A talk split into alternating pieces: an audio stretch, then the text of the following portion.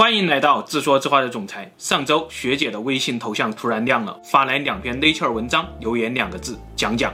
这两篇文章暗示了一个即将实现的时空穿越技术，不是狄拉克海，不是虫洞，也不是时光机，和我们通常理解的时光穿梭不一样。这个技术来源于生物学家，只能让你去往未来，不能回到过去。其实，生物学家们早就发现了这个时空穿越的开关，而最近他们找到了打开这个开关的方法。故事从第一篇 Nature 文章说起，发表于上个月二十八号。时间回到十年前，二零一零年秋天，一群生物学家来到了死亡之地，这里被认为是地球上最死寂的地方。但是，当科学家们把深海钻头钻入海底六千米的海床上的时候，他们发现了奇异的东西。海床下面有沉睡的微生物，不是孢子，是真正活着的微生物。它们已经沉睡了一亿年。回到实验室以后，这些沉睡一亿年的东西渐渐苏醒，开始繁殖。这个发现过于惊人，几乎推翻了人类对生物寿命的认知。所以，过去十年中一直有大量的争论。有科学家说，这种寿命从数学模型上来说就是不存在的。但是，事实就摆在眼前。反复讨论了十年以后，上个月二十八号，这个发现终于被公布了出来。这些微生物通过冬眠，从一亿年前穿越到了现在。冬眠就是一种穿越时空的技术。这种技术在大自然中很普遍。知了能在地底休眠十七年，雪蛤能在零下十六度的冰窖中沉睡八个月，肺鱼能在干旱的土壤中存活四年。即使是同样是哺乳动物的北极熊和蝙蝠，它们至少都能冬眠八个月，降低体温，减缓心跳，用极低的新陈代谢率来维持神经和肌肉的活性。一旦外界环境改善，它们就会醒过来，迅速恢复正常。在他们眼里，自己打开了冬眠开关，然后就穿越到了八个月以后。但是人类为什么不能冬眠呢？想象一下，假如三个宇航员往返土星，要飞二十年。这二十年，我们要为三个不会冬眠的宇航员准备多少的食物、水和其他物资啊？装载这些物资又需要一个多大的火箭呢？所以，去往土星的距离就已经是锁死我们这具肉身的监狱了。于是，在物理学家们研究能量、物质、引力和火箭这些东西的同时，生物学家也开始研究了配套的人工冬眠技术。就像我们科幻电影中看到的一样，只需要一丁点儿能量就能维持宇航员的生命。到达目的地后再唤醒他们，他们还能迅速的恢复，神经肌肉都不会受到损伤。但是这条路真的是曲折离奇。我们接着看。二零零五年的时候，比兹堡大学的科学家们发明了一种制造僵尸狗的方法，用这种方法可以让狗呈现出一种临床上的死亡状态。在这种状态下，只需要很微弱的能量就能维持狗的生命。然后狗被唤醒后，它会立刻满血复活，上窜下跳，记忆、神经、机能都不受到影响。具体的方法是这样的：先在狗的主血管上开一个口子，再接上一个体外循环器，在循环器中用七到十摄氏度的冷盐水代替血液，迅速注入到狗的体内，同时保证这些冷盐水中有适量的氧气和葡萄糖。这样，狗的心脏和大脑都会突然停止。在临床上，这只狗就已经死了。但是，保持这种冷盐水的体外循环不要停。等需要唤醒狗的时候，将温暖的血液重新注入，冷盐水全部排出，狗就会立刻复活。临床上死亡或者说人工冬眠这段时间，对于狗来说就跟穿越了一样。当然，这个技术也不是百分之百成功。实验中，还是有少部分狗在复活以后出现了永久性的脑损伤。到了两千零六年的时候，美国麻省总医院的科学家宣称，他们已经用这个方法制造出来了两百头僵尸猪，成功率高达百分之九十，最长的死亡时间保持了二十五个小时。他们甚至还用这段死亡的时间为猪做了一些原本在活体上很难完成的脏器修复手术。真的不明白科学家是从哪儿来的这么大的一些脑洞。后来查了查，我发现科学家们的灵感竟然来自于人类自己。因为人类身上发生过不少类似的僵尸狗、僵尸猪的病例，这些人类也能死而复生。我们接着看案例。二零零一年二月二十二号，加拿大埃德蒙顿，一个妈妈带着自己十三个月大的女儿去朋友家串门。这天，她妈妈和朋友出去喝酒，将女儿呢留给了保姆照顾。妈妈回到家里的时候，保姆已经走了，自己也喝的有点多，就直接躺在床上睡着了。睡着睡着，凌晨三点钟的时候，妈妈觉得有点不对劲儿了。通常这个时候女儿会开始哭闹要奶喝，但是今天却非常的安静。妈妈的酒也醒得差不多了，来到女儿的小床边查看，结果发现女儿不见了。最后。妈妈跟着屋外的一串小脚印，在雪地里找到了女儿。女儿只穿了一条尿布，已经冻僵了。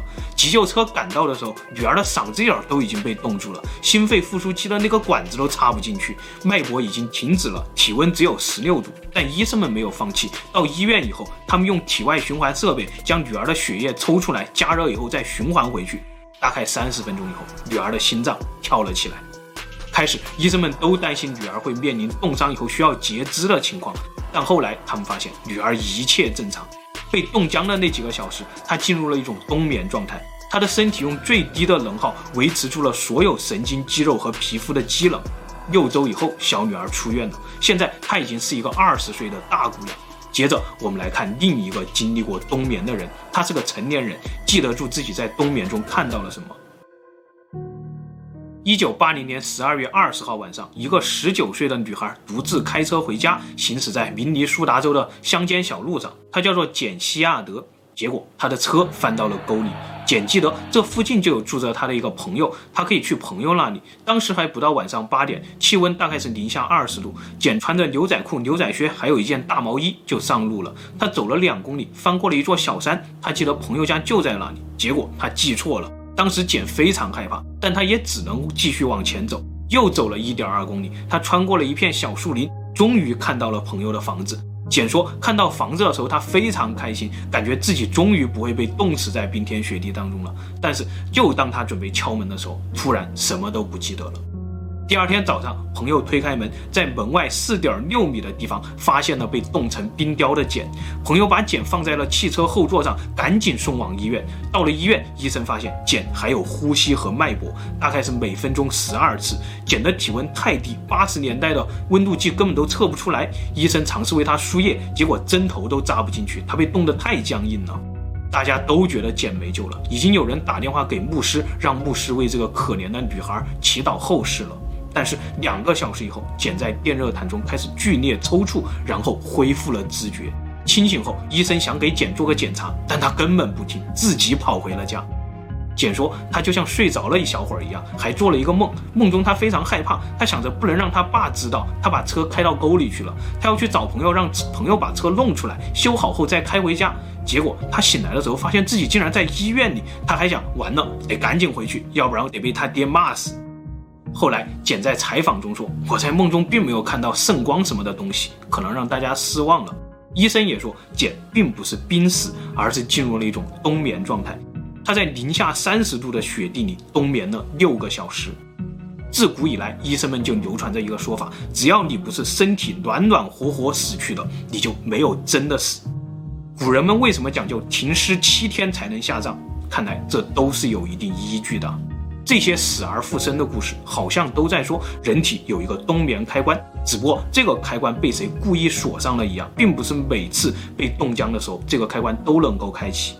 资料上显示，麻省总医院从2007年开始，就每年向美国食药监局提案，想在人身上进行僵尸狗、僵尸猪的那个实验，但都被驳回了。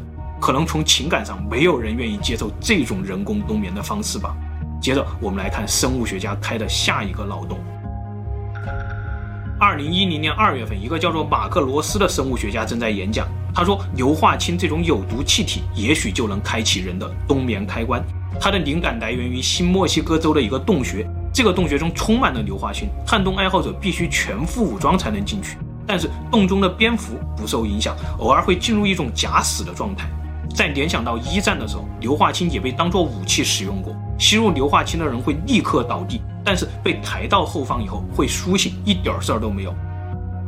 其实人体本身就会产生硫化氢，浓度最高的地方就在大脑。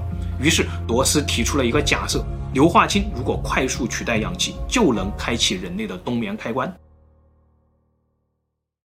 两千零五年的时候，罗斯开始在小鼠身上实验，成功率百分之百。两千零八年的时候做了第一例人体实验，二零一零年的时候，这个技术还拿到了投资，成立了一家公司。这家公司用硫化氢在全美一千多个医院展开了临床试验，让重症病人注入大量的硫化钠，迅速降低氧气的消耗，进入一种假死的状态。等医生手术以后补好了病人身上的问题，再吸入氧气复活过来。这个方法在临床上短短一年的时间就起码拯救了一千条生命。但是在二零一一年的时候，这个临床实验突然被公司撤回，没有任何理由，只留给大家九个字：公司决定与安全无关。难道这又是一个被禁止的技术？某只看不见的手不想让人类打开这个开关？先放下阴谋论，我们继续看最新的进展。两千零六年十月七日，一个叫做内月光孝的三十五岁日本人经历了一场真正的冬眠，整整二十四天。他被发现的时候，体温只有二十二度，心率和呼吸几乎都已经没有了，所有的脏器都已经停止了工作。在气温不到十度的高山上，他就这么躺在风雪中冬眠了二十四天。医生说，这二十四天中，内月的体重从一百二十四斤降到了一百一十斤，他进入了一种真正的冬眠状态，用极低的新陈代谢率保证了神经和肌肉没有坏死。康复两周以后，内月回到了从前的工作岗位，没有任何后遗症。后来内月说，那天本来是和同事一起去爬六甲山，在山顶野餐，看山下的神户和大阪。下山的时候，朋友们都坐缆车下去了，自己打算徒步下山，身上带着半袋烧烤酱和半瓶水。结果在跨过一条小溪的时候呢，摔断了盆骨，自己躺在草地上不能动弹。等到夜晚的时候呢，他吃了最后的半袋烧烤酱和水。他强忍着不睡觉，但是当第二天太阳出来的时候，阳光照在草地上，他感觉很舒服，然后终于忍不住睡着了。内月的案例实在太特殊了，日本科学家十多年来一直在研究这个案例，他们想到了禅宗和密宗当中的高僧，那些高僧也能进入这种状态。把基础代谢率降到极低，几十天不吃不喝。原来科学家们都以为这是和尚们的障眼法，但是内月的案例让他们开始认真的研究这些现象。研究了十多年以后，就在今年六月份，日本科学家终于找到了这个冬眠开关。故事来到了第二篇 Nature 文章。六月十一日，日本筑波大学团队发现有一种能让人感到恐怖的激素，叫做 CNO。用这个技术刺激下丘脑的一团神经，冬眠开关就被打开了。这个神经叫做 Q 神经。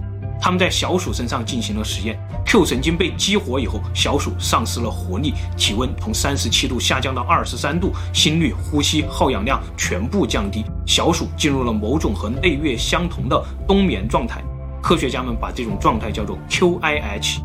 控制 CNO 的注射量，就能控制 QIH 的持续时间。科学评论网上对这个发现给出了美好的畅想，在不远的将来，人工冬眠将会成为一件很平常的事儿。等待急诊的重症患者，等待器官移植的病人，都能用一针人工冬眠针让他们穿越到未来。